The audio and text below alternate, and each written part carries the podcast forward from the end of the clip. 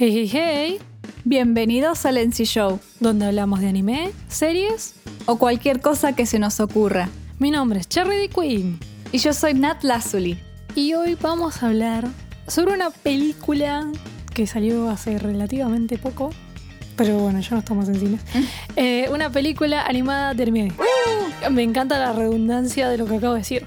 Una película animada de anime que se llama Belle. Viendo el tráiler es un poco como, no entiendo de qué va esto. Las lenguas del internet decían que era como una remake de La Bella y la Bestia. No es un remake, pero No, no, no. O sea, las lenguas decían eso, pero las lenguas estaban equivocadas. así es, así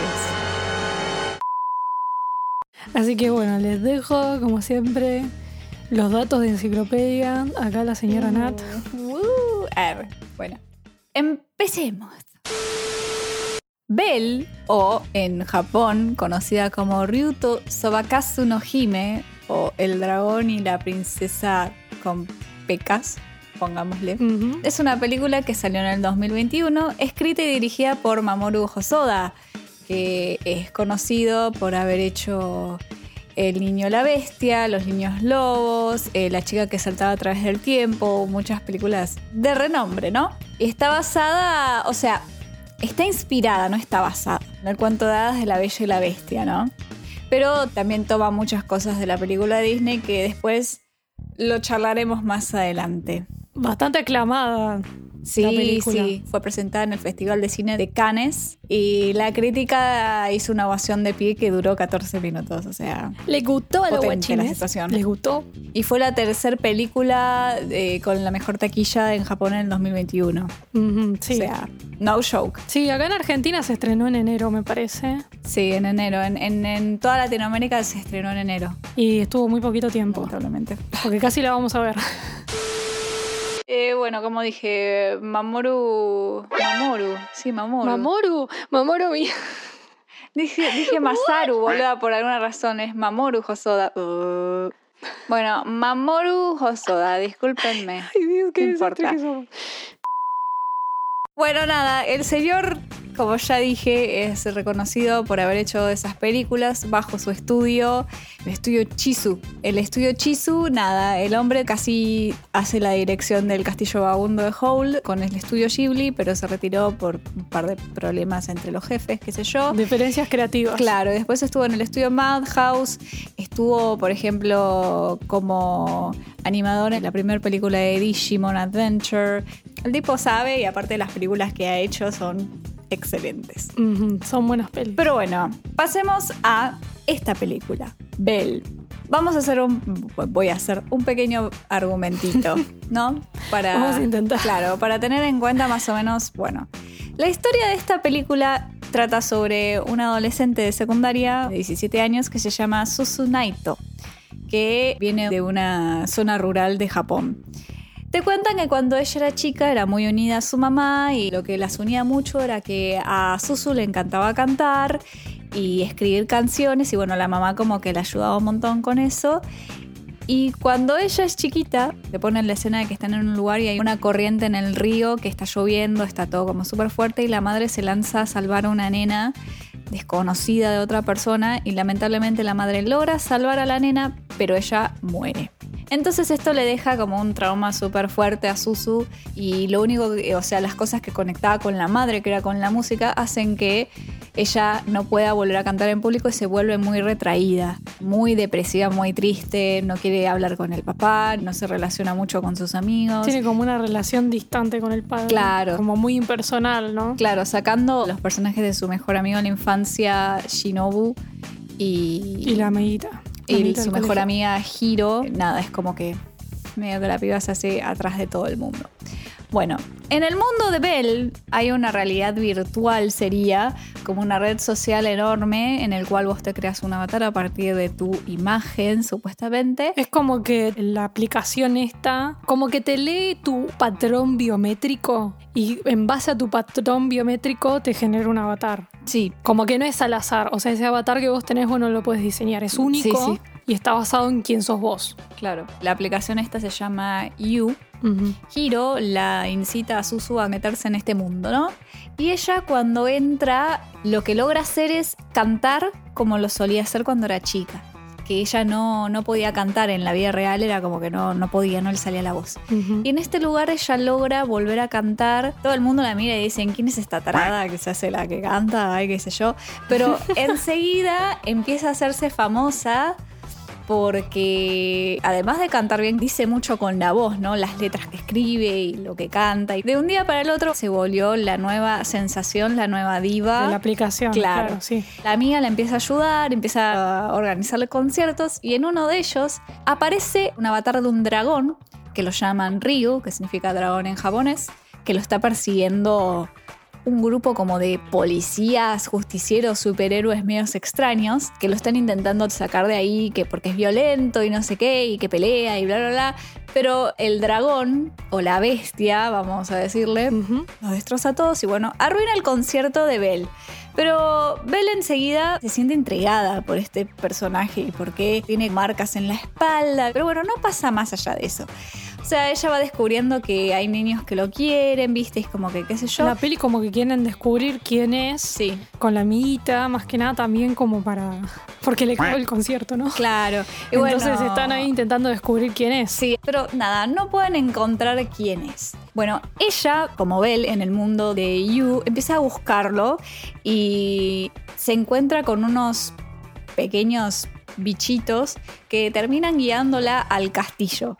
¿no? Eh, donde vive la bestia, que acá es cuando vemos la clarísima referencia a la Bella y la Bestia de Disney.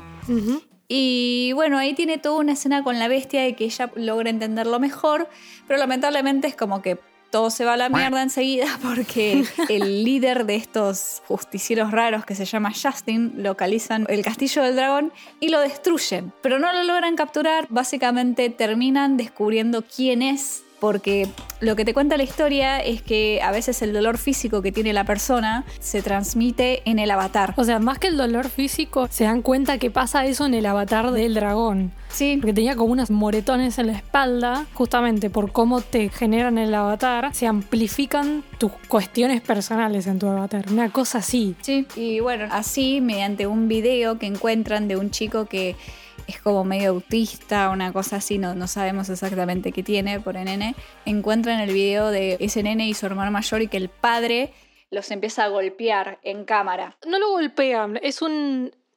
Es una agresión eh, verbal la que le hace el padre. Sí, pero después le pega en la, Al- en la espalda. ¿Le pega? Sí, Para mí no le pega. sí. Bueno, no importa.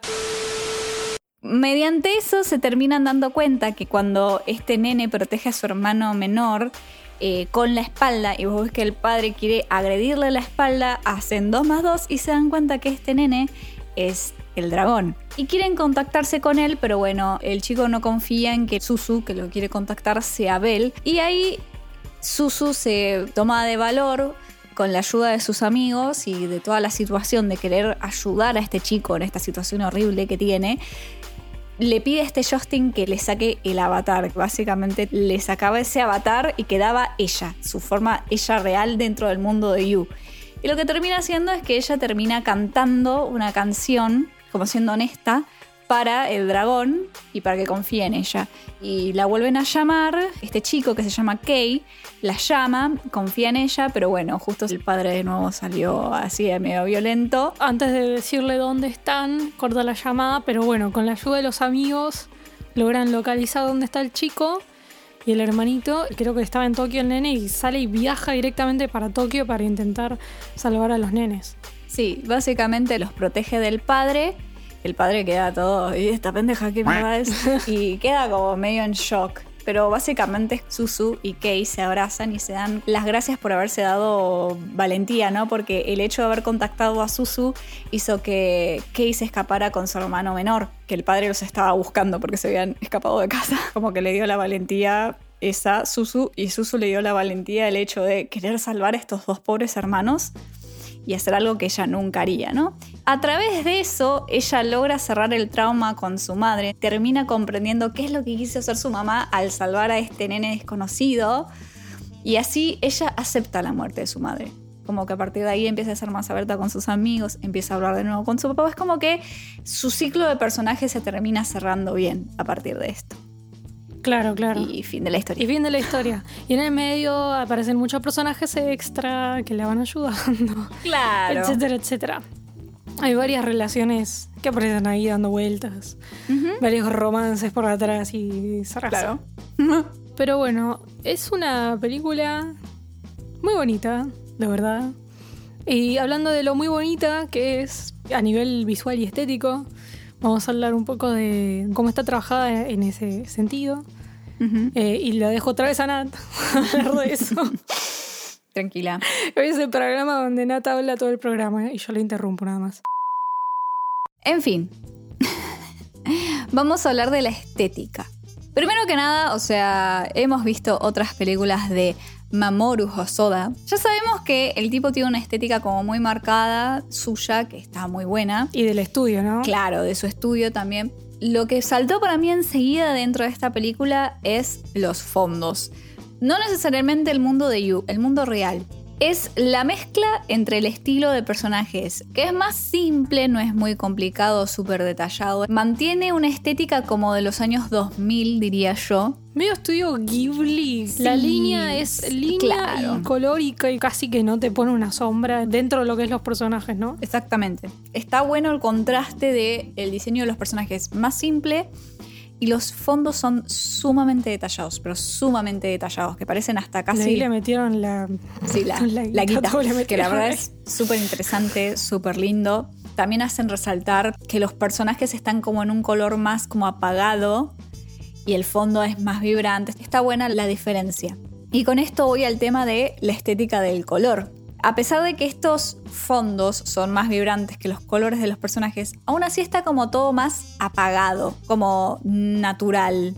Pero cuando vas al mundo de You, es todo súper saturado, colores súper vívidos, súper todo así. Vibrante. Claro, bien, bien vibrante, bien fuerte. Uy, espera, boluda, Dios mío. Ay. ¡Gato de mierda! Bueno, también está esto bueno que noté cuando es el CGI, el color de las líneas de los personajes también cambia. O sea, no es una línea negra o marrón oscura. Por ejemplo, la bestia, si uno se fija con detalle, tiene un color más bordó y más rojo que una línea simple. El avatar de Bell también tiene como una estética más tirando al rosa, más marrón, que está bueno porque justamente le da más cosas a cada personaje, como más personalidad y individualidad. Y llevado de esto, hablamos sobre el CGI, que todos sabemos que pensamos del CGI todos odiamos el CGI. Vemos una peli de animación y estamos tipo.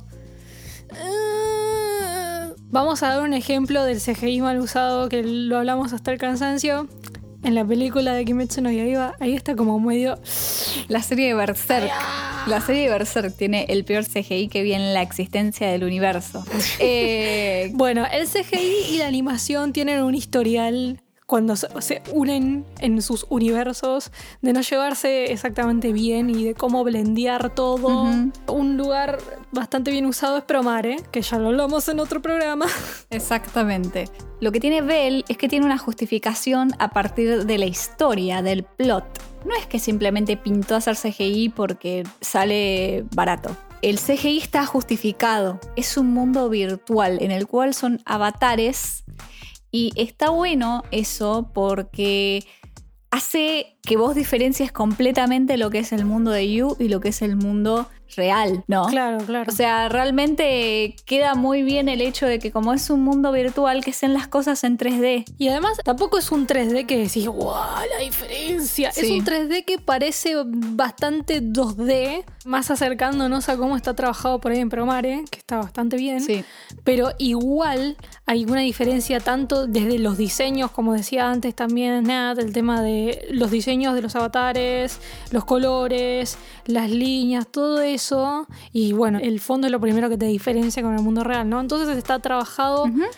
Y creo que el fondo también es CGI. Sí, en algunos casos es CGI, en otros es un fondo pintado, pero no es un fondo clásico que vos ves en una película de anime o incluso en una serie. Exacto. Que a veces están hechos a mano. Estos parecen hechos en digital y son mucho más simples en el sentido de no es un paisaje. No, no, no, no. Pero bueno, el hecho de usar, como decía Ana recién, CGI para el mundo virtual es CGI con concepto. Sí. Está bueno que le hayan dado esa vueltita de tuerca, ¿no? Claro, aparte es como que da esto de la libertad en el mundo de You dentro de la película que dice, la realidad no la podés cambiar y la tenés que aceptar, pero en el mundo de You puedes ser básicamente lo que quieras. Entonces eso está buenísimo porque le da libertad también al diseño de los avatares. Cada uno es único y nunca es un avatar parecido y también da libertad no solamente a que sean como humanos entre comillas, sino también tipo formas más de animales o de criaturas fantásticas, lo cual está buenísimo porque da mucha diversidad y deja claro la creatividad que hay detrás de esta película, de todos los diseños de todos los personajes que hay. Sí, también algunos diseños de los avatares me hacen mucho acordar a... Japón tiene una obsesión con tener mascotas de todo, tipo la mascota de la empresa o las representaciones pseudo humanoides de, no sé, internet o tienen esas cosas y, no sé, por ejemplo, los Juegos Olímpicos, no sé si se acuerdan, los, pequeños dibujitos, bueno, como que todo eso está recontra requetre encapsulado, que es Japón en nutshell ahí. Sí. es muy japonés Sí, re. Pero bueno, bueno, siga, siga con, lo, con lo siguiente. Me interrumpo. Bueno, tranqui. Esto ya lo vamos a volver a hablar, pero como dije, está muy basado en la Bella y la Bestia de Disney. Si bien agarra del cuento, porque obviamente la película de Disney también agarra del cuento, pero lo que está bueno es que a pesar de que comparte mucho con la de Disney, enseguida se aleja en tema de, historia, en tema de plot. Porque tenemos que seguir con el crecimiento de Susu y sobre la historia sería de la bestia al mismo tiempo. Pero bueno, hay una estética dentro del castillo, es súper minimalista tiene tres colores y líneas bien marcados. Parecería un lugar que se está haciendo o que se está cayendo el renderizado, digamos, del 3D todo el tiempo, porque por ejemplo cuando ellos bailan hacen una captura, te muestran una toma de cuando están ellos bailando de arriba, eh, abajo y desde arriba y se ve el candelabro, que el candelabro tipo tiene fueguito glitcheando. la estética está muy bien puesta dentro de este mundo, o sea, la película tiene muy ¡Cállate!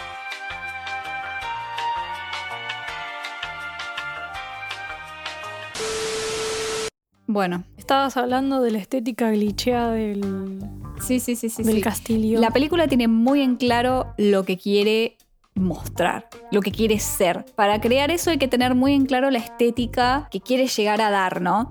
En la película te muestran que bajo el hechizo de la hechicera, sería, no paga la redundancia. El hechizo de la hechicera. De la bruja, el príncipe tiene el castillo todo feo, todo mal mantenido, como todo destruido. La película logra poner eso en el CGI y en este mundo virtual, todo tecnológico. Está buenísimo. La película lo que hace muy bien es mezclar lo nuevo, que es el CGI, y todo este mundo virtual con lo viejo, que lo viejo sería la animación 2D, los fondos pintados a mano. La verdad que lo logra súper bien. O sea, visualmente está muy buena la peli.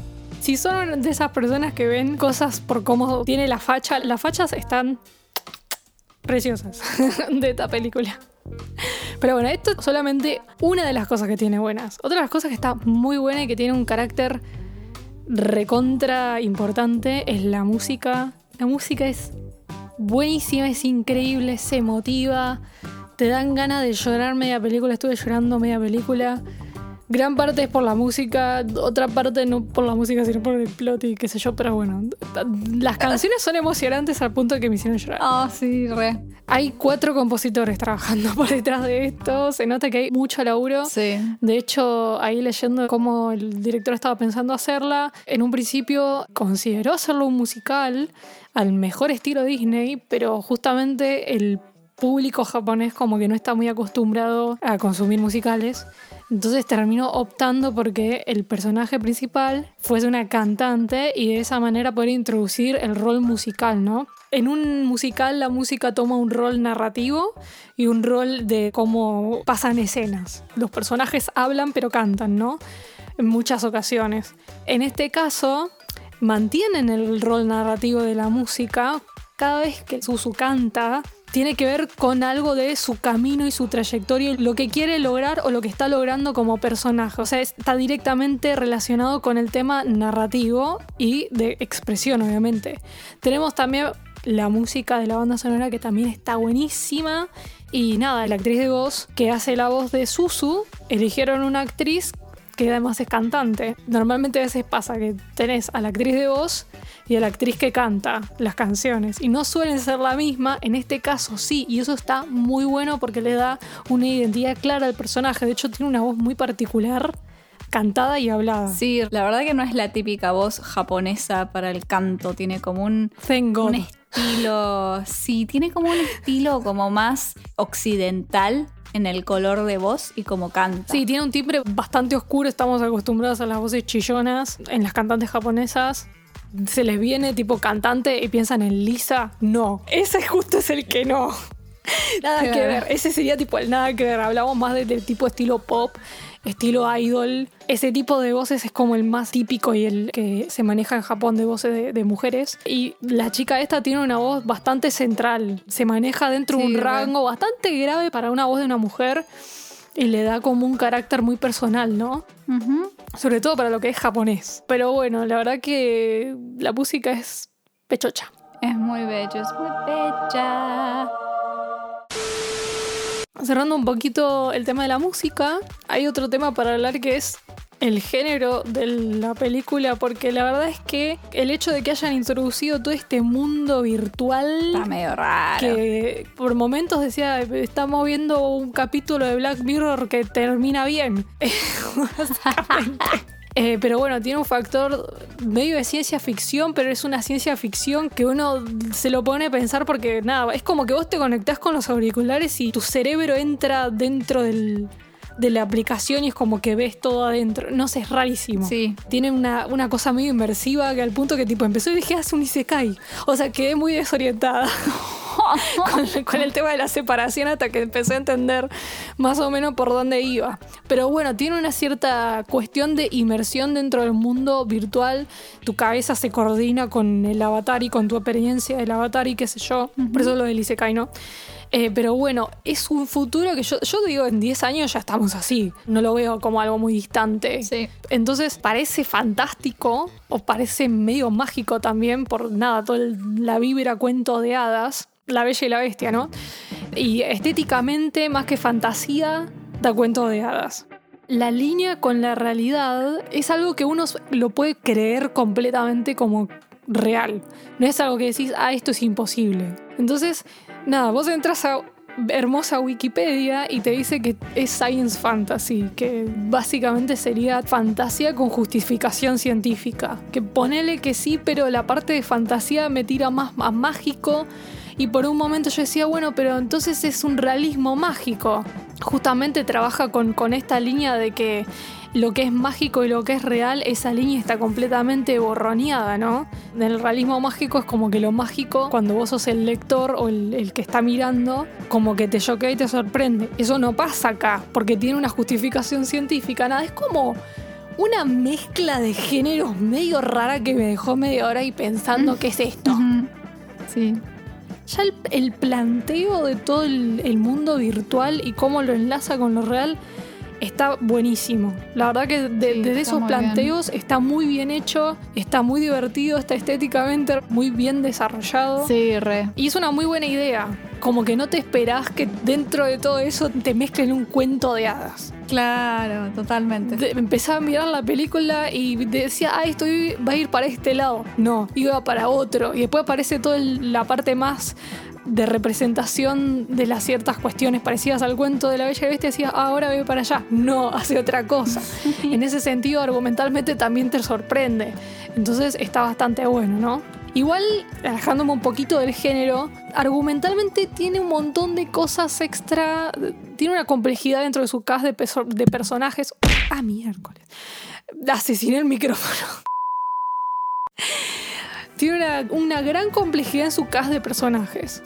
Tiene muchos personajes que para mí un poquito son prescindibles o se podría haber simplificado y el mensaje de la historia se podría haber mantenido completamente, pero bueno, esto ya es opinión personal. Sí, obvio. O sea, hay cosas en la película que yo creo que se podrían haber quizás cubierto de otra manera o explicado de otra manera, ¿viste? Pero tampoco es que esté mal. Sea, es simplemente una opinión. Está re bien en el lugar que está. Sí. Y hablando otra vez del mundo de You, el mundo virtual, desde el argumento también está bueno cómo te lo muestran, porque no hacen ni una versión idealizada de lo que es el mundo virtual, ni una versión completamente demonizada de lo que es el mundo virtual, ¿no? Te muestran una red social como son las redes sociales hoy en día, donde tenés gente buena, gente mala, gente opinando sobre todo sin saber nada, como pasa en las redes sociales, opiniones buenas, opiniones malas. Realmente desde ese punto de vista es bastante genuino. También cuando se empieza a especular sobre quién es Bell, sobre quién es la bestia, son como misterios porque nadie sabe quiénes son en la vida real, ¿no? Entonces, cómo la gente reacciona ante eso es muy realista en ese sentido, cómo está abordado desde el punto de vista de cómo funcionan hoy en día las redes sociales. Es cierto, es cierto. Aparte lo que está bueno es como la introducción de lo que pueden hacer estas personas con estos avatares a través de sus lo que habla el mundo de You de sus talentos, ¿no? Y dando el ejemplo de Susu, que a partir de su voz se volvió un icono de la noche a la mañana, ¿no? Presentan mucho esto a lo largo de la película, opiniones malas sobre Belle y opiniones buenas sobre Belle, ¿no? Hay una, una escena en la cual ella va a la amiga y le dice, ay, todo el mundo está hablando mal de Belle. Y la amiga le dice, sí, la mitad de la gente y la otra mitad está hablando bien de vos. Y poner ejemplo, te ponían una voz en off de una persona diciendo, ay, sí, ¿quién se cree esta Belle? Pero no puedo dejar de escuchar sus canciones porque me siento identificado. Entonces, lo que Susu canta le permite básicamente llegar a la gente en la vida real. Exacto. Puede permitirle ayudarla o darle confianza, o sea, como que es una inspiración en ese mundo. Nada, está bueno lo que plantea desde el punto de vista de lo que hace Susu con la voz y el mensaje que quiere transmitir. Porque todas las, canciones que ella escribe, si vos lees las letras, tienen que ver mucho con lo que es su vida, ¿no? Sí, sí. Y las cosas que han pasado en su vida y... También su arco argumental como personaje, ¿no? Está todo relacionado. Claro, exactamente. Cuando ella entra a You, lo primero que hace es cantar la letra de una canción que ella compuso así a los cuatro vientos sin importarle un bledo porque nadie la conoce. Claro, sí, y es justamente esa espontaneidad y esa honestidad con la que cantó que fue lo que para mí atrajo a la gente. Sí, sí. Y también un poco cómo funcionan las redes sociales hoy en día, ¿no? Que de un, de un día para el otro te hace famoso. Y nada, como estas personas que ganan la admiración o seguidores de mucha, mucha gente muy rápido, también con su voz son capaces de hacer cosas que traspasan la pantalla, ¿no? No queda todo encerrado dentro del mundo virtual. Gracias a que ella al final de la película se pone a cantar, mostrándose como ella es sin su avatar, ella logra llegar no solamente con su mensaje a la gente, que ya la estaba empezando como a juzgar por su apariencia de niña japonesa promedio, sino que además llega a um, obtener la confianza de este chico Kei, que es el que termina salvando a la bestia, ¿no?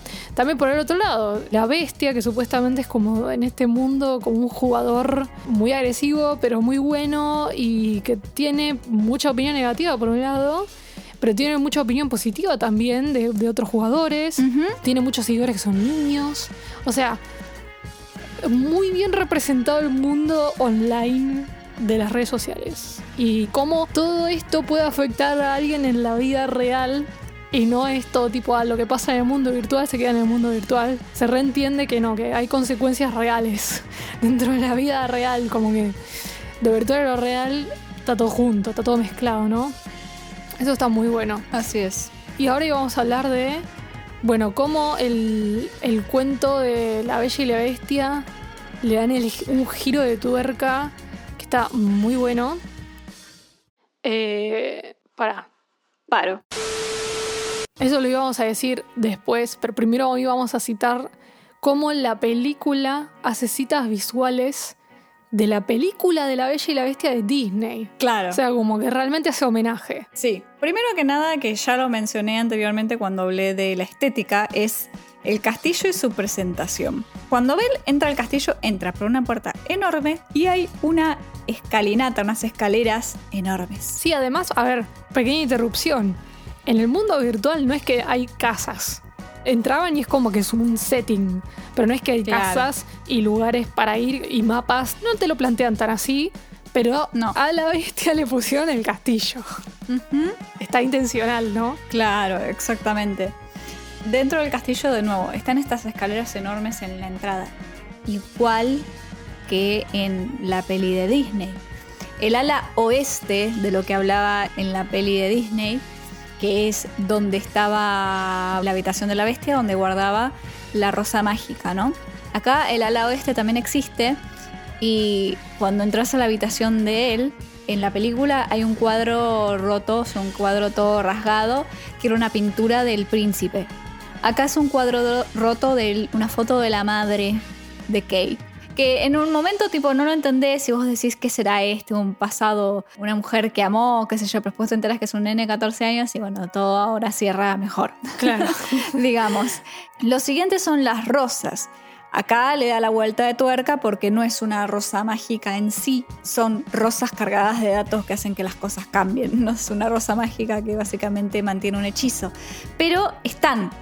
El signo de la rosa está, que es otra cosa que comparte con la película de Disney. Lo siguiente es el baile. La escena en la cual ellos dos están ahí y se crea el salón donde están ellos y a cada uno le llega una rosa de este jardín que el dragón tenía y como que sus ropas se transforman, que son súper distintas a las ropas que llevan Bella y Bestia cuando bailan en la conocidísima canción Fábula Ancestral. Bella y Bestia son, ¿esa es? Música inmortal. bueno. Bella y Bestia son. Bueno, o sea, es como una reinversión de esos trajes. Es como la misma estética. Él está con un traje medio así de los pantalones, Gala. que qué sé yo, gala, y ella tiene un vestido que son rosas. Pero es un vestido y qué sé yo, es como que... Y coincide un poco también con el color del pelo, del personaje. Claro, es como que todo hace alusión a. Hace Pero pero no, no es es- igual. Exactamente, no es igual porque si no sabes la patada en el culo que le da Disney, ¿no? Disney le hace el lawsuit la existencia. claro. Otra de las cosas que tiene es cómo Belle reacciona todo el tiempo. Cuando el dragón la trata mal y le dice andate, no me mires, como hacía Bestia en la película original, ella actúa como actuaba Bella en la película. Se queda choqueada, se queda como wow, wow, amigo, tranquilo. Tiene todas esas reacciones que me hacen acordar mucho a dibujito animado occidental. Aparte, como ella lo persigue por todo el castillo y como, no, no, vení, bro, solo quiero hablar con vos. Es como todo lo que pasa. El hecho de que cuando a ella, Justin, este justiciero mágico del internet, básicamente le quiere sacar el avatar, él la salva. La salva de toda esa gente y a él lo lastiman.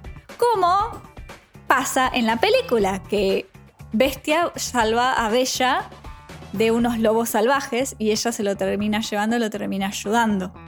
Igual acá, lo mismo. lo mismo, pero bueno, la está salvando de héroes intergalácticos del Internet. Y lo último que hay de parecido es el personaje de Gastón. En La Bella y la Bestia, Gastón es un cazador, un don Juan que todas las minas quieren quedarse con él, que básicamente lo único que le interesa es quedarse con Bella y en realidad quería quedarse con la plata y la fama del padre y todas esas cosas. Pero bueno, es el héroe del pueblo.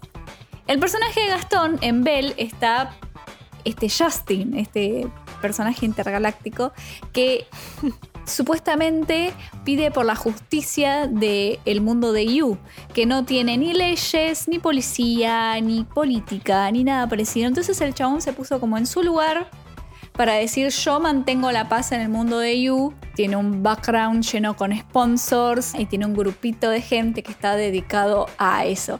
Y él se la pasa buscando, interrogando y haciendo cosas que si vamos a pensarlo de una manera no son muy justicieras para poder llegar al dragón. ¿Cómo hace Gastón? En la película, Bella le quiere explicar y él le dice, es un monstruo y la encierra. Y más o menos. Fin. Fin, fin de la historia. Yo no me había dado cuenta de la referencia de Gastón hasta que Nat me dijo, es Gastón y yo. Ah. No sé, parecía el malo de Promare. bueno, y ahora sí, eh, íbamos a hablar un poco de cómo le dan una vuelta de tuerca al cuento de hadas de la Bella y la Bestia y cómo lo traen a la actualidad, ¿no? En vez de tener la típica relación romántica y el, arquetipo de la mujer que va a salvar al hombre de su hechizo, en este caso, de su maldad propia, lo que sea, tenemos a Susu que se da cuenta que en, en esta persona que ni conoce, porque pasa todo en un mundo virtual donde nadie sabe quién es quién, reconoce que esta bestia le pasa algo, está dolido, tiene algún problema. Por eso es como que se le enciende, ¿no? Puede enlazar y ejercer su empatía para reconocer que es una persona que está mal. Si vamos al caso, ella tampoco está muy bien, que digamos, ¿no? Está en proceso, ¿no? En proceso de mejorar, mejorar en su día, ¿no? Reconoce esto en la bestia y por eso es como que lo sigue y lo quiere ayudar y bla, bla, bla, bla ahí Nat decía que cuando vos ves que terminan el baile y ella como que lo abraza y lo consuela, te das cuenta que no va a ir por un lado romántico, ¿no? Esa relación. Y cuando después te enterás que es un nene de 14 años que intenta proteger a su hermano, que tiene alguna clase de problemita de su padre que tiene claramente acciones violentas contra él, ahí ya tipo nada más alejado del interés romántico posible. Claro. Y ella va y lo va a salvar. Y va a salvar a estos dos hermanitos de esta situación de la vida real, ¿no? Y logra encontrar el paradero de estos pibes y ganar su confianza a través de que cantó una canción en un mundo virtual, ¿no? Después, por el otro lado, la bestia, cuando empieza a hablar de la bestia, que tiene un montón de seguidores niños que lo admiran, dentro de todos sus seguidores aparece que el que después nos enteramos es el hermano, ¿no? El hermanito este que decimos autista entre comillas porque no sabemos qué tiene. Pero él dice que es su héroe, ¿no? Entonces, un poco también nada, esto de la línea entre lo real y lo virtual, ¿no? Es su héroe también en la vida real, un poco porque es el que lo protege de su padre, ¿no? Claro. Pero también es su héroe en el mundo virtual, ¿no? Es ese juego, ¿no? Y bueno, nada, ella va y los salva y los protege. Y es un cariño que desarrolla por el chico, obviamente no romántico, pero es como que los quiere. Claro, logra empatizar con ellos y su situación horrible y decir, los quiero proteger, ¿no? Como que los quiero ayudar. Porque Después de todo, creo que lo mencionamos anteriormente en el programa, Susu pasó por una situación tan horrible con lo que le pasó con su mamá, que cuando ve a otra persona que está pasando por un dolor terrible también, ella enseguida puede sentir empatía por la persona. Es lo que le pasa con el dragón. Como dice Cherry, ella no desarrolla un interés romántico en él, pero desarrolla un interés porque ve que está lastimado, está mal emocionalmente por cosas que no puede decir.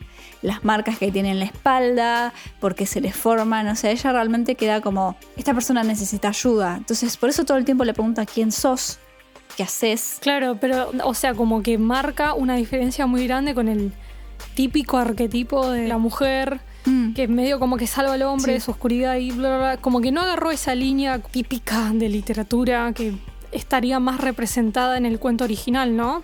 Sí. más de esa época y quiebra totalmente y le da como un nivel de realismo y de actualidad. Está buenísimo. Si fuera tipo La Bella y la Bestia, ya un poco como que cansa ese, tipo nada de relación, ¿no? Ya tenemos la película original, ¿para qué tener tipo y un tenemos remake la completo? remake con personas. Claro. Dejémoslo morir. Claro, una remake nueva de anime. No. Ya es mucho. Pero bueno, ¿no? Creo que lo más interesante durante va- varios momentos era como que mirándola decía, ah, va a pasar esto. Y no, no pasaba. Y, y se iba para otro lado y tomaba otro rumbo. Y así, así. Un poco cómo meten a la bestia es medio de sopapo, Sí. porque aparece así medio de la nada. Es como, bueno, voy a interrumpir el concierto, me meto acá y de la nada vamos a estar media hora de película buscando quién soy. Eh, lo cual fue como, eh, ¿qué está pasando? Eh, fue un poco confuso, pero bueno. La cuestión es que logra, en vez del foco estar en cómo salvar a la bestia, el foco siempre es ella como personaje principal y cómo logra cerrar este ciclo que ya habíamos dicho, ¿no? El tema de entender por qué la madre actuó como actuó, poniéndose ella en el mismo lugar y en la misma situación y actuando de la misma manera, le hace nada, cerrar ese trauma que tenía, poder entenderlo, poder comprenderlo, poder estar en paz con eso y poder seguir con su día, ¿no? Y toda la película es un viaje de crecimiento de ella. Crecer como personaje y nada, dejar de estar en de ese lugar retraído, deprimido, Sí. medio traumadita, a hacer un montón de relaciones, tener un montón de amigos, como... Nada, crecer, crecer como personaje, crecer como persona, todo eso.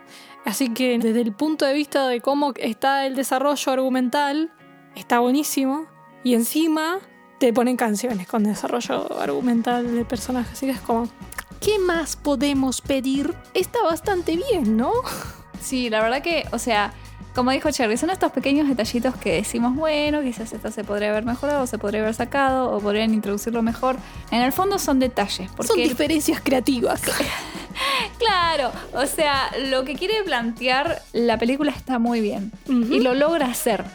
Y quizás, de nuevo, podría plantearse mejor, podría ahondar más en algunas cosas, sí.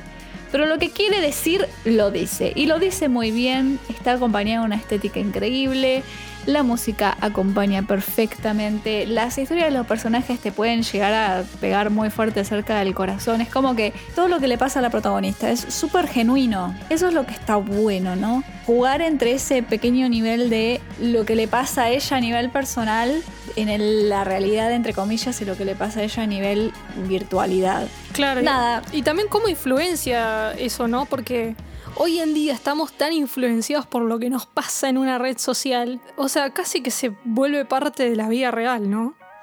Y creo que ese límite está muy bien trabajado, esa relación, ¿no? Sí, sí, súper. Aparte, es muy cuidadosa al momento de contarte las cosas, hacerte hincapié en el momento que te tiene que hacer hincapié sobre las redes sociales. Porque no es que está todo el día mostrándote cómo la gente critica a Abel o cómo hace las cosas. Pero sí te lo muestra en el momento que es necesario. Claro, no es avasallante tampoco. Claro. Eh, y bueno, nada, también cómo ella progresa y va cerrando, nada, como logra salir de donde estaba. Una de las cosas que había quedado medio colgando es que ella, después de la muerte de su mamá, queda muy distanciada de su padre. Y tienen como una relación muy impersonal, tipo viven en la misma casa y que si se dicen dos, tres palabras en el día mucho, y como que logra reconectar con su propia familia también, ¿no? Si ella no se metía en este mundo, no le pasaba nada de esto. Y se quedaba en el mismo lugar, ¿no? O sea, si, si le sacamos el factor, me meto en el mundo virtual y, y puedo ver y ver a través de mi avatar y bla, bla, bla, bla, bla, medio como que podría ser una historia de hoy en día. Claro. Ese sería como lo, lo único mágico de la parte eh, de la película, ¿no? Fantástico, ¿no? Eh, pero bueno, nada. Acá haciendo la review con Nat. La moraleja es que está muy buena. Que si la pueden ver, que la miren. Es una película muy bonita. Se la súper recomendamos. Ya saben, díganos qué les pareció. Nos pueden encontrar en Twitter. Nos pueden encontrar en Instagram. Nos pueden dejar comentarios en YouTube. Bla, bla, bla, bla, bla. ¿Algo más para agregar, Nat? Eh, denle una oportunidad a la peli porque es hermosa y la música es 10 puntos. Sí, la música. La verdad que. Y las canciones, está, está todo muy lindo. Es, es- es- es muy pecha. Te recomiendo mucho. Eh, nada, lo mismo que Espero que les haya gustado. Muchas gracias por escucharnos y hasta la próxima. Nos mandamos un saludo. Bye. Bye bye, bye. bye.